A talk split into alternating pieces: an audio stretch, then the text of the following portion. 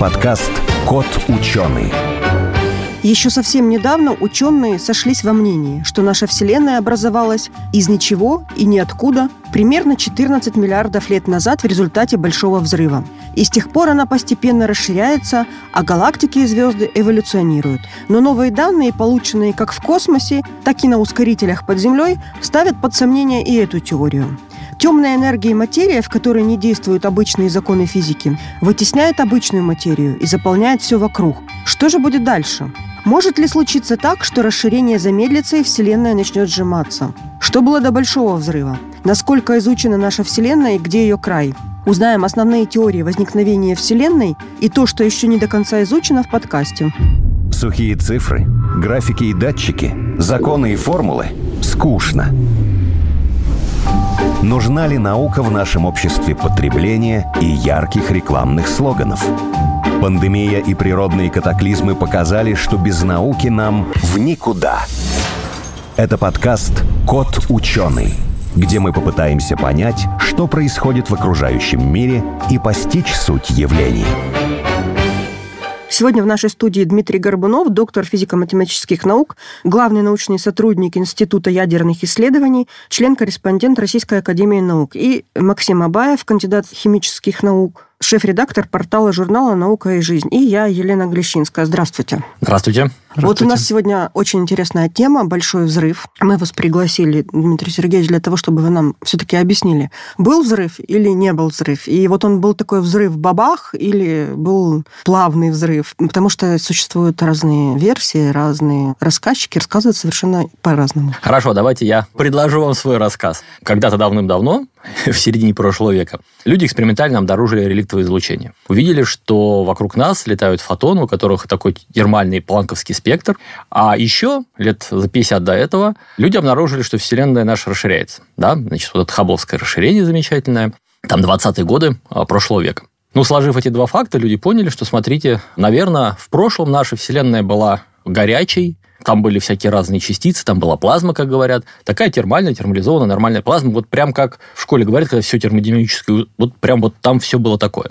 Здесь такое сказать, посмотреть на распределение галактик, которые мы видим в телескоп, увидеть, что оно на больших расстояниях однородно, изотропно более-менее. Тогда можно нашу Вселенную описывать, ну, как такую однородную, изотропную, расширяющуюся Вселенную, трехмерную.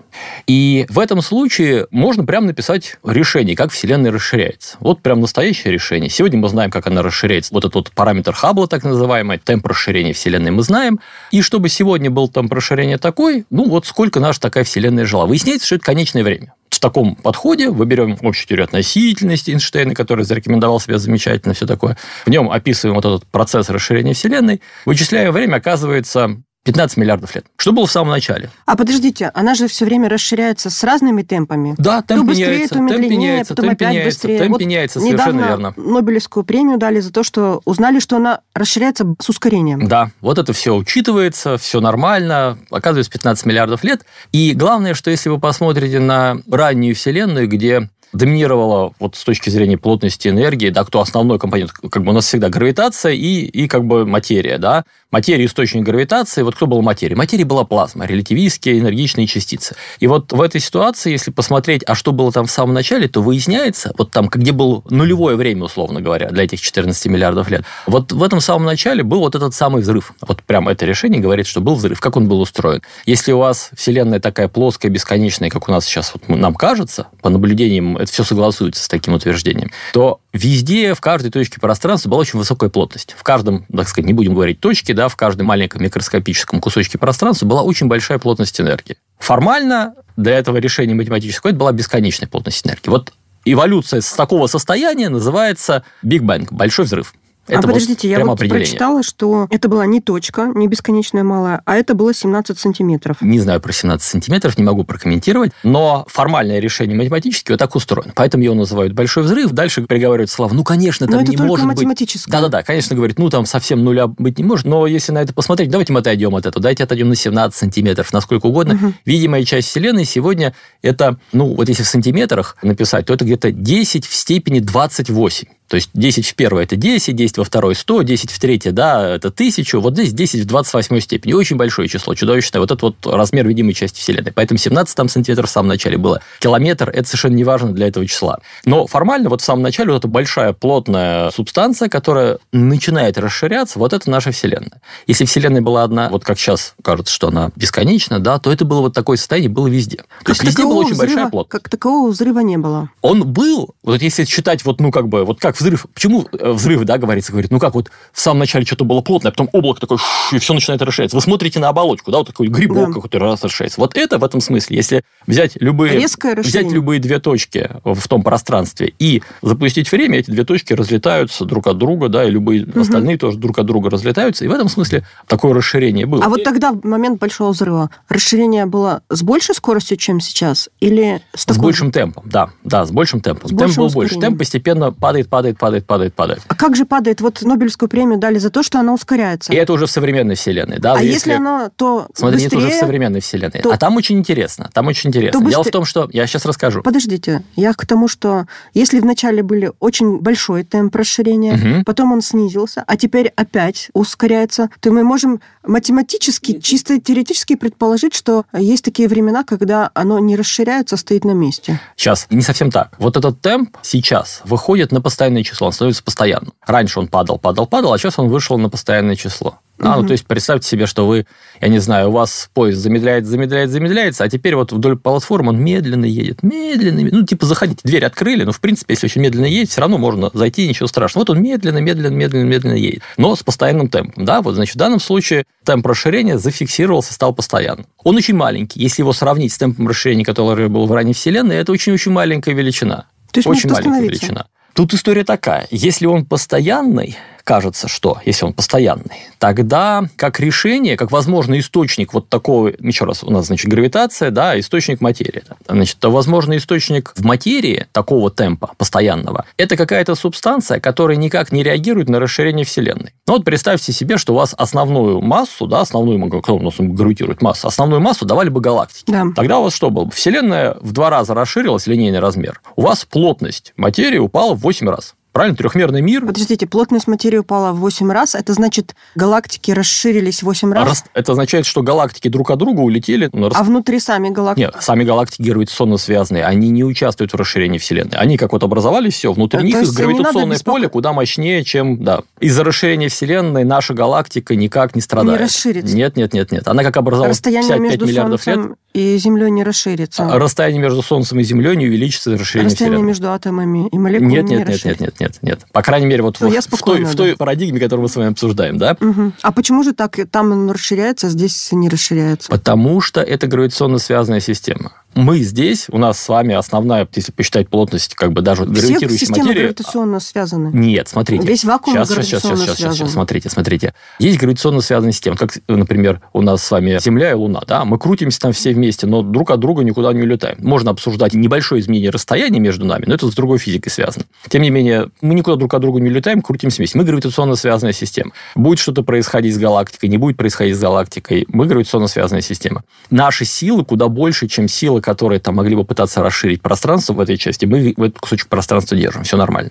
А тут мы с вами обсуждаем ситуацию, когда мы очень далеко друг от друга. Когда говорится, что Вселенная расширяется, это расширяются что? Это вы смотрите за источником каким-то, галактикой, скоплением галактик, который испускает свет. Там они сами по себе тоже образуют какую-то вполне связанную группу, они, так сказать, друг с другом там живут довольно давно. Но этот кусок пространства от нас уходит, потому что пространство расширяется. Тот кусок локальный, он никуда не расширяется. Как бы они все вместе держат. Ну, представьте себе, что, я не знаю, у вас какая-нибудь такая резиночка, да, или там такая вот, обычно как представляют. Ну, вот давайте у вас там резиновая поверхность, но она во все стороны расширяется. Вы потянули, все, значит, расширяется. А теперь вот есть в каком-то месте, сидят Капнули суперклеем, и поэтому... Капнули суперклеем, никуда не, Да. никуда не расширяется. Вот это вот такие гравитационные силы, которые создают обычные галактики между собой, когда они близко друг от друга. Они не, не позволяют этому куску отдельно внутри да, расширяться. Они сами по себе, значит, здесь живут. Значит, тогда в других местах будет более разрежено Да, нечто, темная возвращаясь материя какая-то. возвращаясь к галактикам, да, значит, смотрите, если такая история, то всю плотность создают просто эти галактики. У них постоянные массы, и вы просто считаете, сколько их в объеме. Их то же самое количество в объеме, та же самая у них масса, объем увеличился в 8 раз, плотность упала в 8 раз. И теперь вы понимаете, что если у вас вот это расширение, да,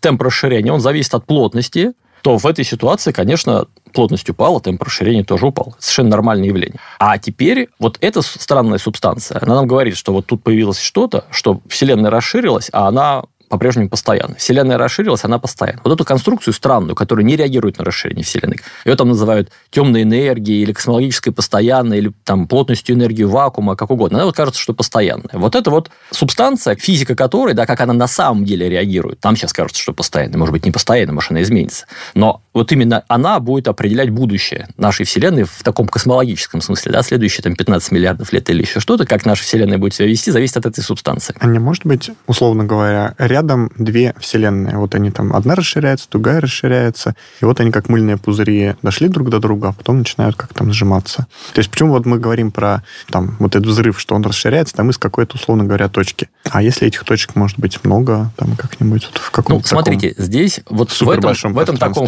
формальном решении, это просто у вас э, как бы вы считаете, что все однородно изотропно, все везде одинаково. И пытаетесь такую конструкцию описать локально. И локально у вас решение выглядит так. А с точки зрения наблюдения, потому что физика наука экспериментальная, с точки зрения наблюдения у вас наблюдение ограничено вот этим так называемым размером горизонта. Но мы же наблюдаем изнутри. Мы наблюдаем изнутри, совершенно верно. Но если у нас с вами фиксировано время, да, время жизни нашей Вселенной, там 15 миллиардов лет, то вот вы говорите, свет летит у нас, прошло 15 миллиардов лет, он куда-то долетел. Ну хорошо, Вселенная еще расширилась, помогла ему, свет немножко на самом деле дальше продвинулся. Но вот у вас будет там 30, условно, там каких-то единиц. Вот с этого расстояния вы только можете поймать фотон. Надеюсь, найти фотон, который был еще из большего расстояния пришел, он не может перейти, потому что там тогда ему требуется время больше, чем вот этот вот 14 миллиардов лет.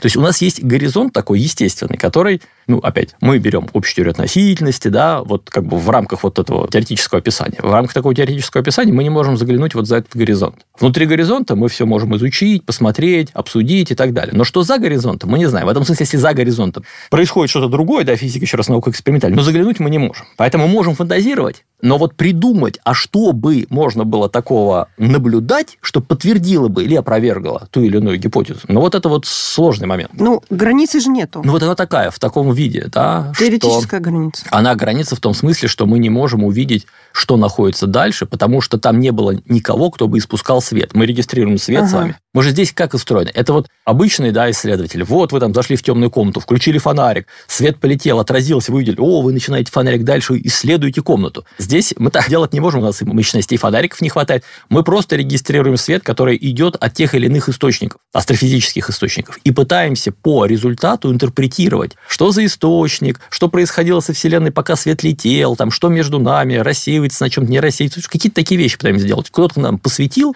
и вот мы этим пользуемся. Так? Так вот, фишка в том, что если вы смотрите очень далеко, это означает, что свет был испущен очень давно. И если вы слишком далеко заглядываете, в какой-то момент вы сталкиваетесь с ситуацией, что чтобы оттуда прилетел свет, он должен был быть испущен тогда, когда источников не было. Вот, грубо говоря, 14 миллиардов лет, когда все было очень плотно, там, если даже свет был испущен, он запутывается в плазме, к нам не переходит, как свет, который из центра Солнца. Да, у нас Солнце, ядерная реакция, синтез. В центре основной источник, все мощный, но тепло оттуда, да, в виде света, выходит на поверхность, там, я не знаю, 100 или там 200 тысяч лет. Сразу мы его не видим. Так и здесь, если у вас что-то произошло вот в этой первичной плазме, когда Вселенная была плотная, этот свет, этот сигнал, он моментально рассеивается вот внутри этой плазмы, и все-все-все термализуется, и вы ничего не видите. А может, вот эта темная там энергия и так далее, это свет от предыдущей Вселенной какой-то? Свет, вот в частности реликтовое излучение, как релятивистские частицы, его вклад в полную плотность энергии падает еще быстрее, чем обычные релятивистские материи. Потому что помимо того, что концентрация фотонов у вас падает с расширением Вселенной, у вас еще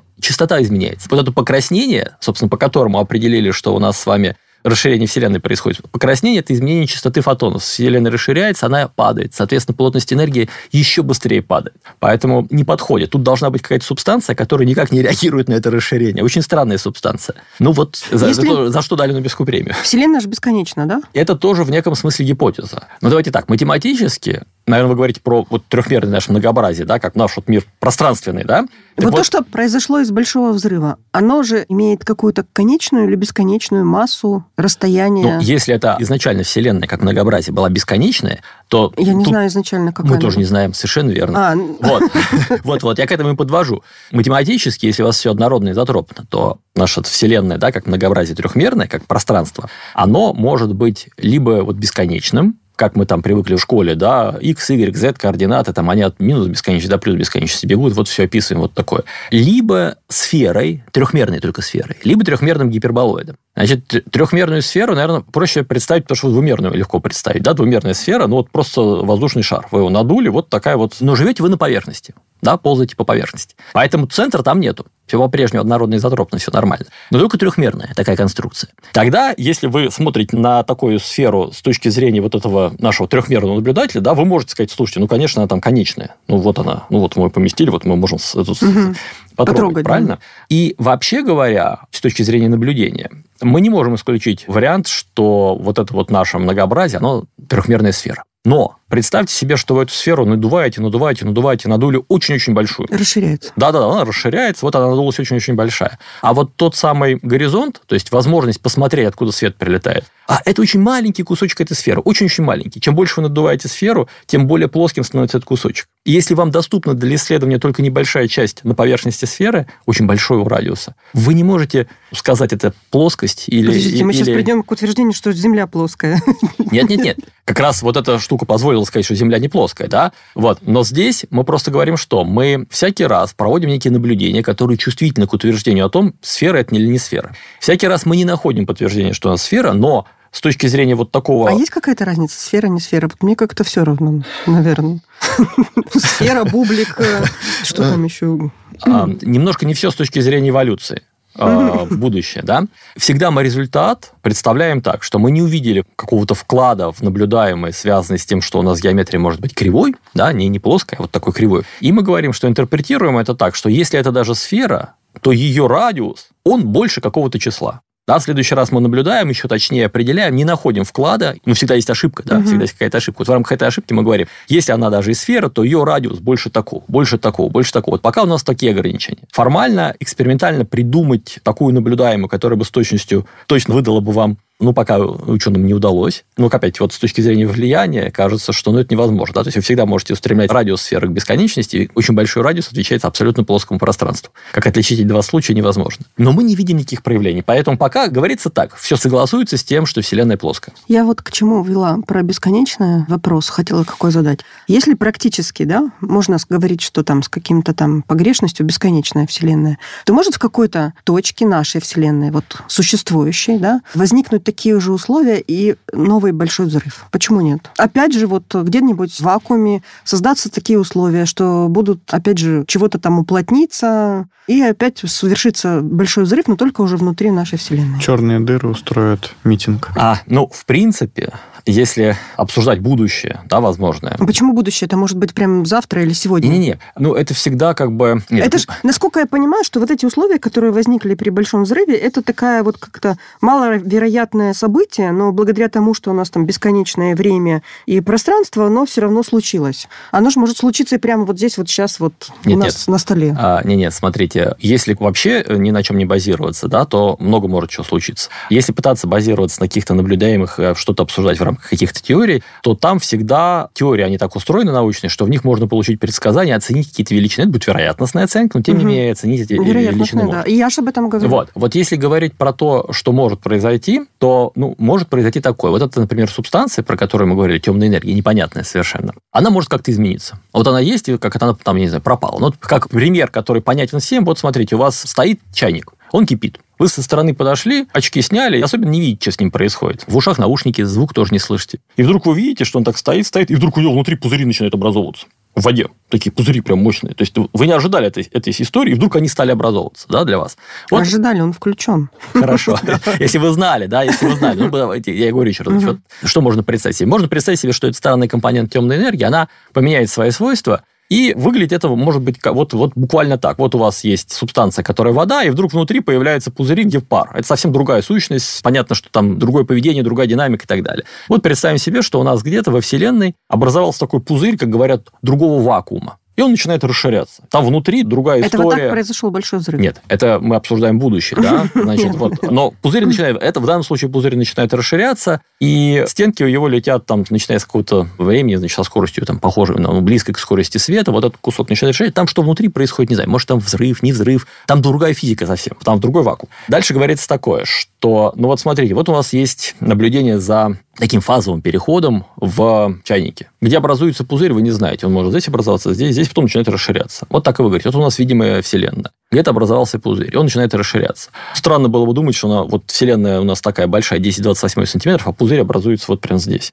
Наверное, он образуется где-то, например, на таком же расстоянии от вас. Будет расширяться, и потом придет к вам Почему? стенкой. Оно с одинаковой вероятностью там может Совершенно верно, произойти. таких точек, а, Сто- как с одинаковой. точек вокруг, сколько точек локально вокруг вас, вы же беспокоитесь вокруг вас вблизи, да, и сколько точек не вблизи вас. Да, мне кажется, Их куда больше. На нас отразится в любом месте, если Нет, нет, отразится, но когда стенка это придет к вам, если она летит со скоростью света, это займет 10 миллиардов лет примерно. Мгм. Поэтому обычно говорится так, что какая бы ни была, наверное, так сказать, судьба в будущем, но где-то типа 10 миллиардов лет у нас есть с точки зрения космологии вот жить примерно с такой физикой, как у нас сейчас с вами есть. А может, они уже прошли эти 10 миллиардов лет? Смотрите, в рамках теории горячего большого взрыва в прошлом была такая же физика, как сейчас. Может быть, это не так. Мы же всегда что делаем, да, мы пытаемся интерполировать это все туда, говорю, плазма, там, общая теория относительности и так далее. Может, у вас там была другая гравитация в ранней Вселенной, может, еще что-то такое было. Это все можно спекулировать на эту тему, и люди делают это, говорят, а вдруг у вас при больших плотностях энергии гравитация была не эйнштейновская, а была какая-то более сложная. Тогда они предлагают какую-то модель, говорят, а давайте вот такая была гравитация. И как тогда Вселенная бы расширялась? И вот они обсуждают другой закон, там что-то. Главное что?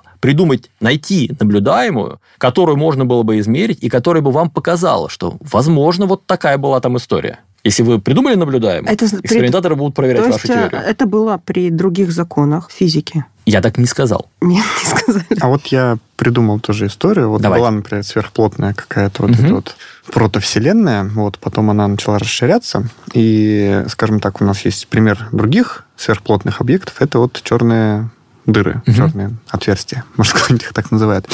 А может быть, черные дыры это как раз вот ошметки от вот этого А может быть, это новые точки, большого которых... взрыва, Вот, сохранившиеся. да-да, сейчас давайте это обсудим, это интересный вопрос. Черные дыры, да, обычно чем они всех беспокоят? Что они поглощают, да, едят и растут. А как вы думаете, в этом процессе, ну, то, чтобы человек наивно назвал плотность черной дыры, а это именно масса черной дыры, разделить на объем черной дыры, в этом процессе плотность черной дыры растет или падает? Это смотря зависит от того, растет ли черная дыра. растет, растет, растет. Она поедает и растет. Если она поедает, растет. Значит, а- остается а- такой же. Не знаю, и так, и так может быть. Да, Она ну вот может рамках- сохранить пост- Да-да-да. постоянную Значит, плотность, а э, может чё- ее изменять. черная дыра, решение в рамках общей теории относительности. Мы вроде наблюдаем такие астрофизические объекты. Вот в рамках общей теории относительности, если она поедает, ее плотность падает. И вот обсуждая горизонт, если формально оценить плотность черной дыры размера примерно видимой части Вселенной, то плотность будет как у нас.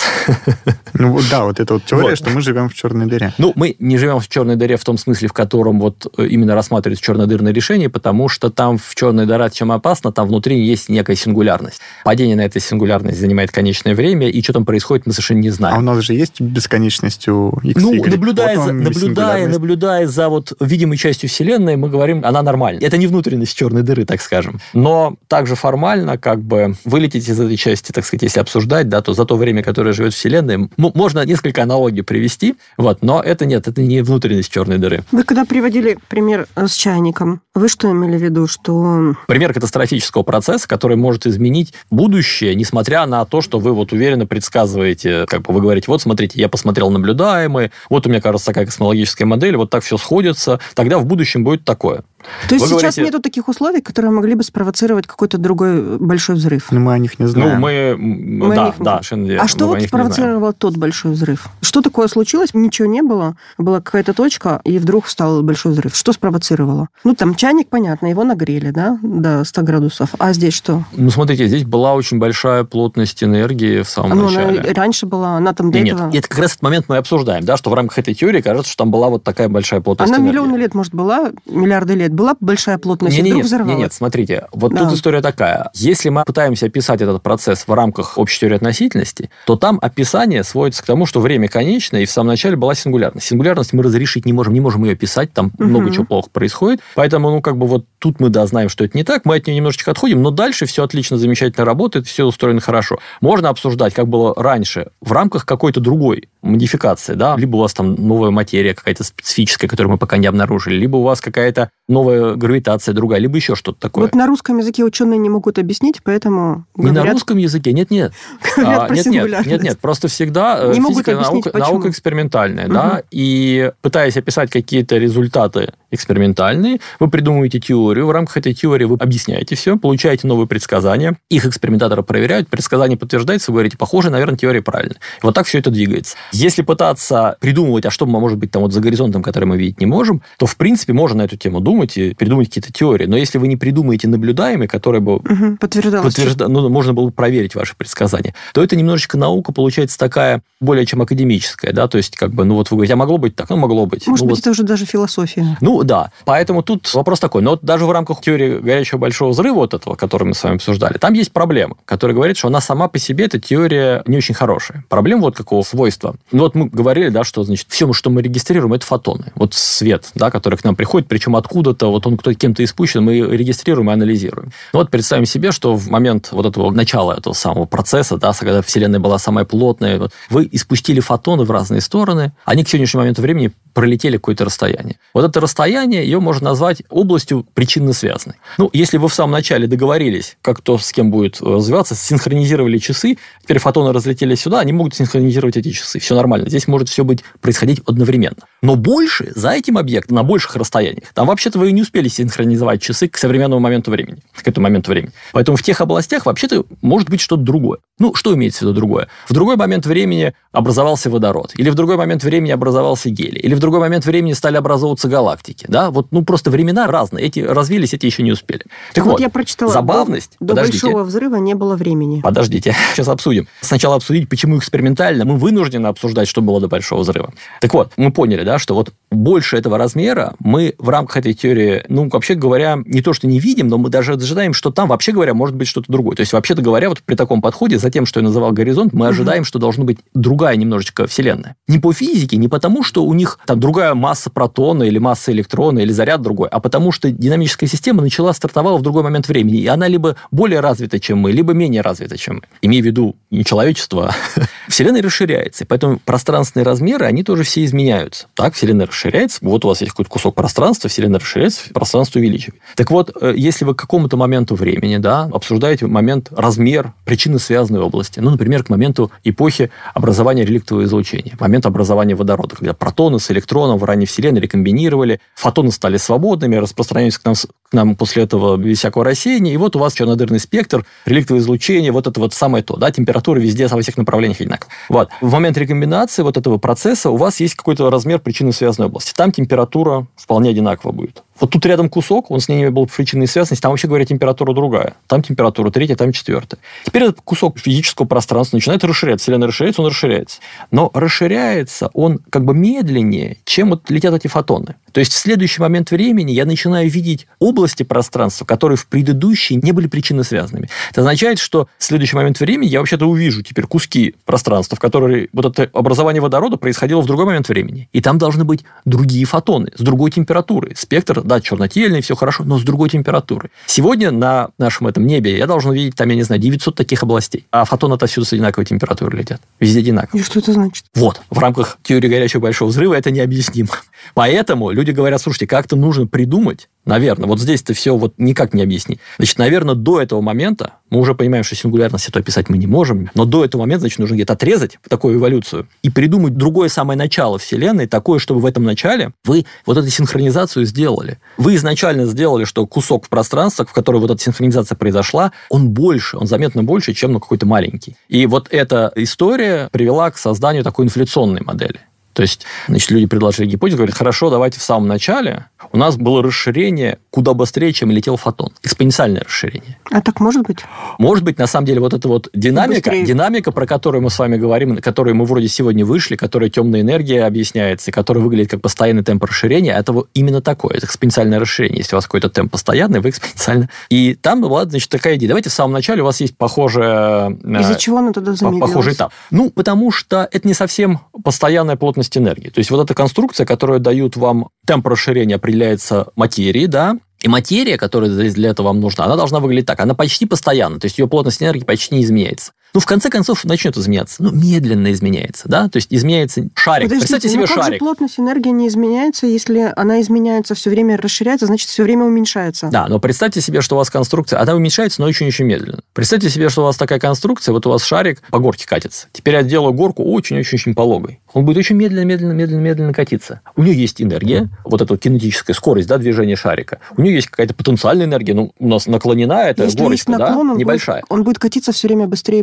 Ну, будет, да, но есть трение, да, еще в реальной жизни, еще есть трение, так Вселенной медленно нет катится, трения. катится. Есть, есть. А есть? Как раз вот за счет расширения Вселенной трение появляется. А вы что? Да. Вот. Вот она медленно, медленно, медленно, медленно, медленно двигается, но потом у вас заканчивается этот пологий участок горки, начинается нормально, он падает туда, начинает там колебаться, все такое. Вот какая-то такая динамика, значит, у людей была в голове, что нужно придумать сущность, которая эволюционирует так. Сначала медленно-медленно, потом какие-то условия, да, меняются, она подходит к концу горки, и дальше начинается эпоха, которую можно назвать горячим большим взрывом. Дальше Вселенная начинает нормально, человечески расширяться. Еще до большого Да, да, да, взрыва. конечно, конечно. Потому что в рамках теории горячего большого взрыва вот эту вот проблему объяснить нельзя. Это проблема этой теории. Поэтому, изучая эту теорию, мы поняли, что нужно что-то модифицировать. Модифицировать внутри нет, но нужно модифицировать до того, как она началась. Это к вопросу о том, что было в самом начале. В самом начале было что-то другое. Там точно не была сингулярность, там все точно не стартовалось просто с большого взрыва. Вот. Это, значит, гипотезу называют инфляционной. И она совершенно замечательная. То есть в рамках инфляционной теории там история такая. В самом начале, вы говорите, у вас вот было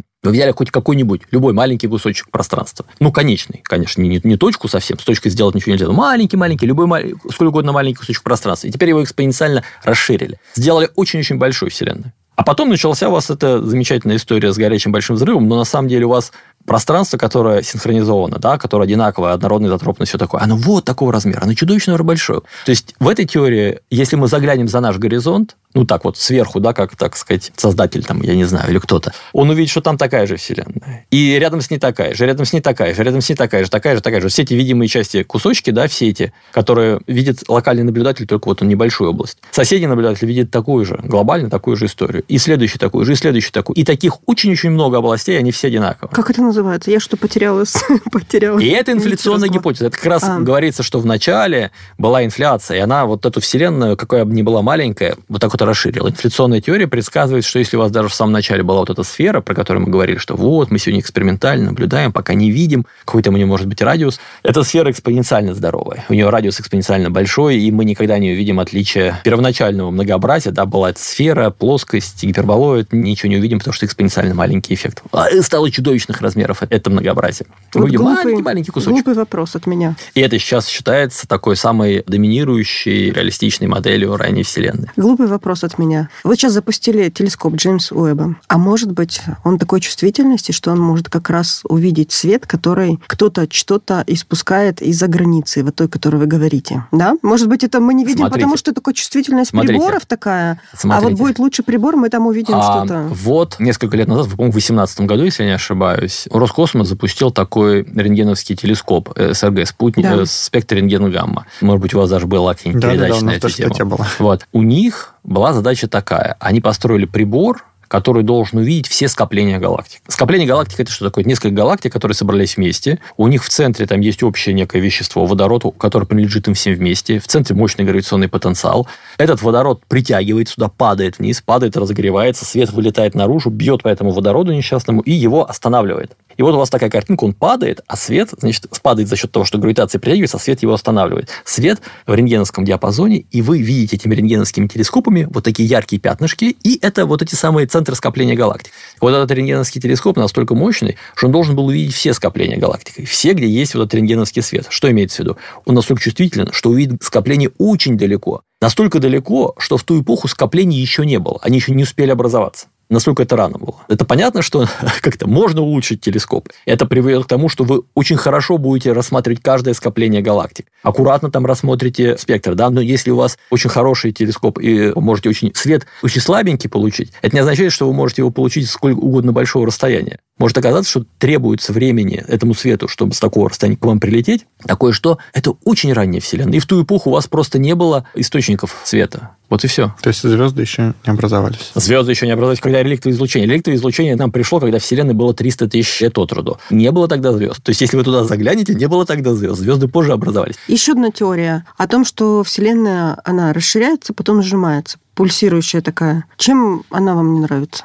Не то, что не нравится. Нет-нет, смотрите, про будущее можно спекулировать разное, но... Не, а, может быть, так было и в прошлом. То, что что-то там расширилось, потом начало сжиматься, Да, точку, есть, а потом опять есть, есть пульсирующие вселенные, так сказать. Ну, гипотеза, да, то есть Да. как вот можете себе представить? Мы видим с вами, что вот что-то такое расширяется, да, причем как бы вот, например, до того, до той эпохи, когда 20 лет назад, да, люди стали убеждаться, что, по-видимому, вселенная расширяется Мгм. с постоянным неким темпом, и это такое расширение э, бесконечное и так далее. Но вот до этого момента люди говорили, ну как, смотрите, мы видим, что темп расширения замедляется. Медленнее, медленнее, медленнее, медленнее становится. Но тогда, в принципе, может так оказаться, что в какой-то момент она там, я не знаю, остановится, Остановится. в своем И, расширении. да, и начнет И сжиматься. дальше есть вариант. От, в зависимости от того, как устроено это вещество в нашей Вселенной, что там есть, может случиться, что оно, наоборот, об- начнет схлопываться. Так? И, в частности, такие решения, они есть, решение уравнения Эйнштейна, если у вас как раз вот сферический мир. Вот, так сказать, с тем, что мир кривой, связан некоторый вклад кривизны в такую плотность энергии некоторой. Как мыльный пузырик, да? Значит, вот вы его дуете, он у вас растет, но вы понимаете, что вот его кто-то хочет сжать, кто хочет сжать поверхностное натяжение. Но здесь в неком смысле какая-то похожая конструкция, значит, пытается сжать. Такие решения люди обсуждали и тогда, когда как бы не очень хорошо представляли себе состав Вселенной.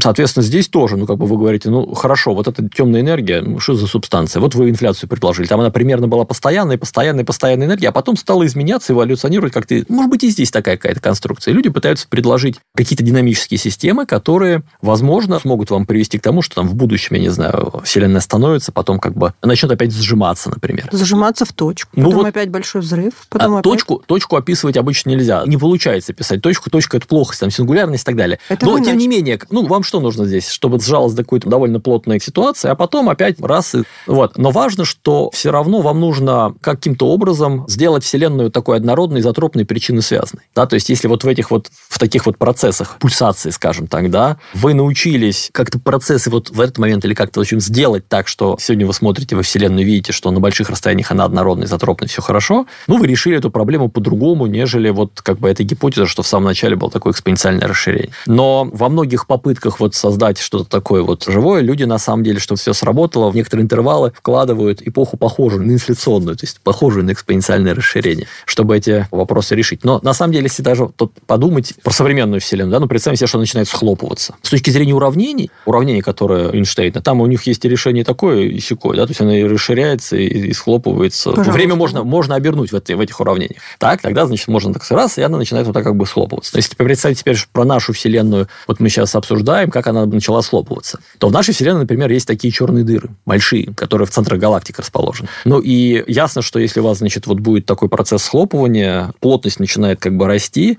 эти черные дыры начнут между собой как бы собираться и так далее, они образуют некую большую здоровую черную дыру, и вот тут уж точно вот представить себе, что кусок Вселенной стал сжиматься и сжался до размера меньше, чем эта вот гигантская черная дыра, ну, просто не получится. Так уже мы уже не сможем такую систему описывать. Она будет существенно неоднородной, не изотропной, и вот нужно как-то понимать, что будет происходить, когда тот горизонт и этот горизонт встретятся. Значит, этот процесс необратим. Рождение Вселенной, вот то, что вы говорите, образование галактик, черных дыр, А, смотрите, это необратимо. он необратимый в рамках вот той теории, которая у нас есть, общая теория относительности и так далее. Да? Может быть, вы придумаете какую-то новую теорию, например, в рамках общей теории относительности вы не можете описать, что происходит в центре черной дыры, это людей беспокоит. Может быть, вы придумаете какую-то теорию гравитационную, да, которая позволит вам описывать там, что происходит в центре черной дыры. Позволит черной дыре как-то похудеть. Да, и что-то с ней такое сделать, это не будет противоречить наблюдениям, все такое, и вы тогда в рамках этой теории сможете нормально описать процесс вот тот, который я вам говорил, и там может быть какое-то поведение другое, там может быть что-то другое произойдет, да? Ну, пока для нас этот процесс необратим. Но он развивается в сторону чего? К чему мы должны прийти? Смотрите, если говорить о тех наблюдениях, которые есть Да. сейчас у нас, Мгм. то прийти мы должны к следующему, что Вселенная будет расширяться с постоянным темпом, гравитационно связанные образования будут вокруг друг с другом находиться вместе, они, так сказать, будут общаться дальше, а те, которые не являются гравитационно связанными, то есть мы и там, я не знаю, Другая какая-нибудь,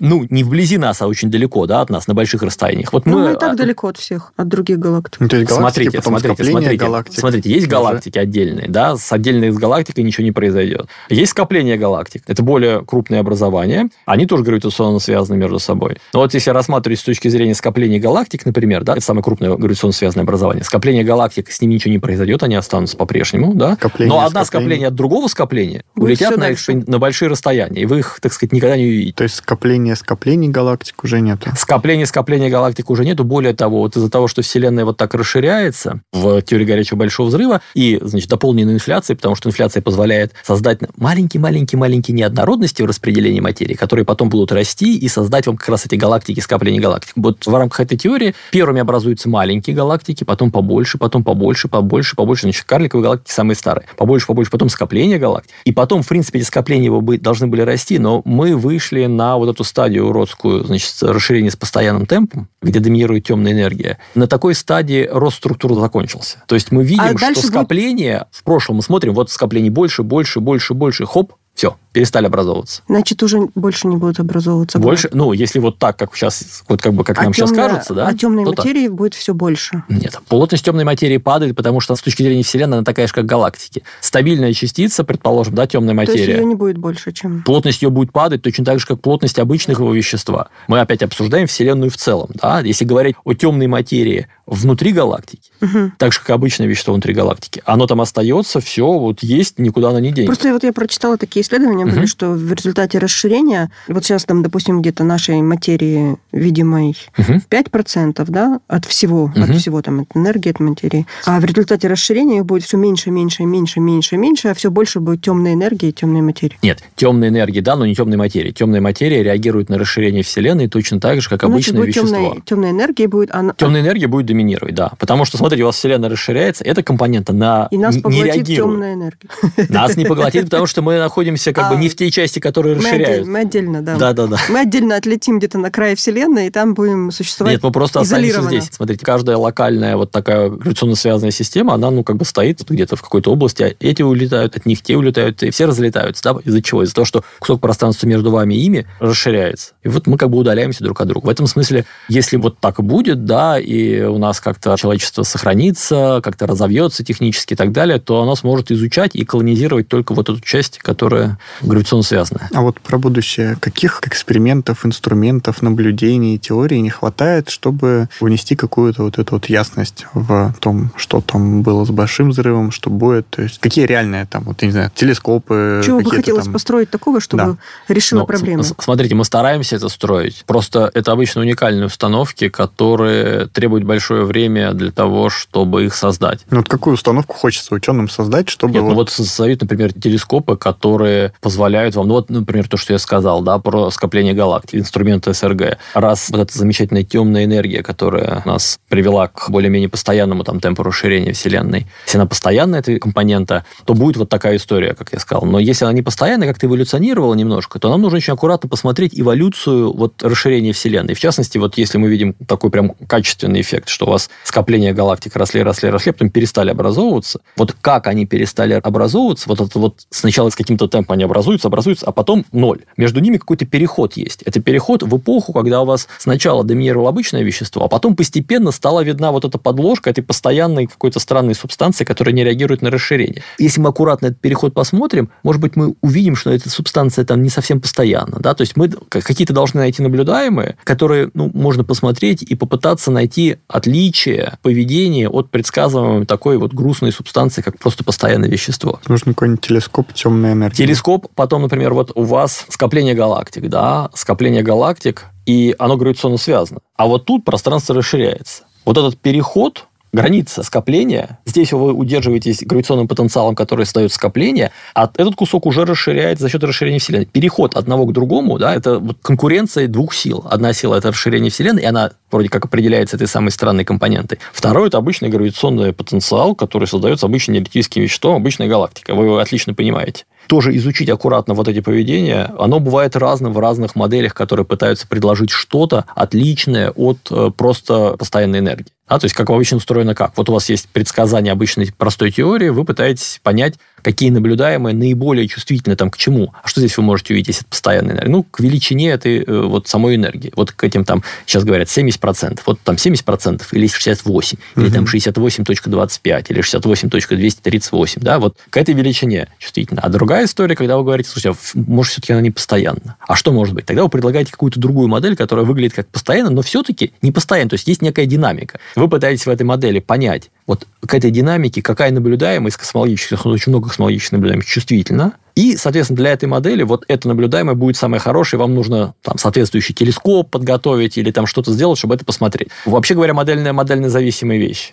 То есть сначала теория, потом эксперимент. Они вместе идут, да, немножко развитие здесь, развитие здесь, развитие здесь, развитие здесь. Ну, ну чтобы понять, зачем наблюдать. То есть ну вот, вот то, что, так сказать, такое качественное, что люди ожидают, но не очень понятно, когда это произойдет, и может не произойти на интервале жизни там ученого, да, это попытка найти реликтовые гравитационные волны. Это вот в ту самую эпоху, когда была инфляция, там создавались неоднородности в распределении материи, и из них мы сегодня видим галактики, скопления галактик, mm-hmm. анизотропия реликтовое излучение тоже связано с вот этими пятнышками, ну, не пятнышками, а неоднородностями. Там же одновременно тем же таким же процессом вообще-то создались неоднородности пространства-времени, что есть гравитационные волны. Маленькие, маленькие, маленькие. Но везде и в ранней Вселенной. Вот с этими гравитационными волнами связан ряд наблюдений. И мы пытаемся создать приборы, которые эти наблюдения провели бы, да, и попытаться увидеть сигнал этих гравитационных волн в этих наблюдениях. То есть есть некий вклад в реликтовое излучение от них, есть некий вклад в поляризацию реликтового излучения от них, есть некий набор, и для них требуется следующее поколение вот инструментов, которые будут чувствительны к реликтовым гравитационным волнам. Ну, мы, увидели реликтовые фотоны,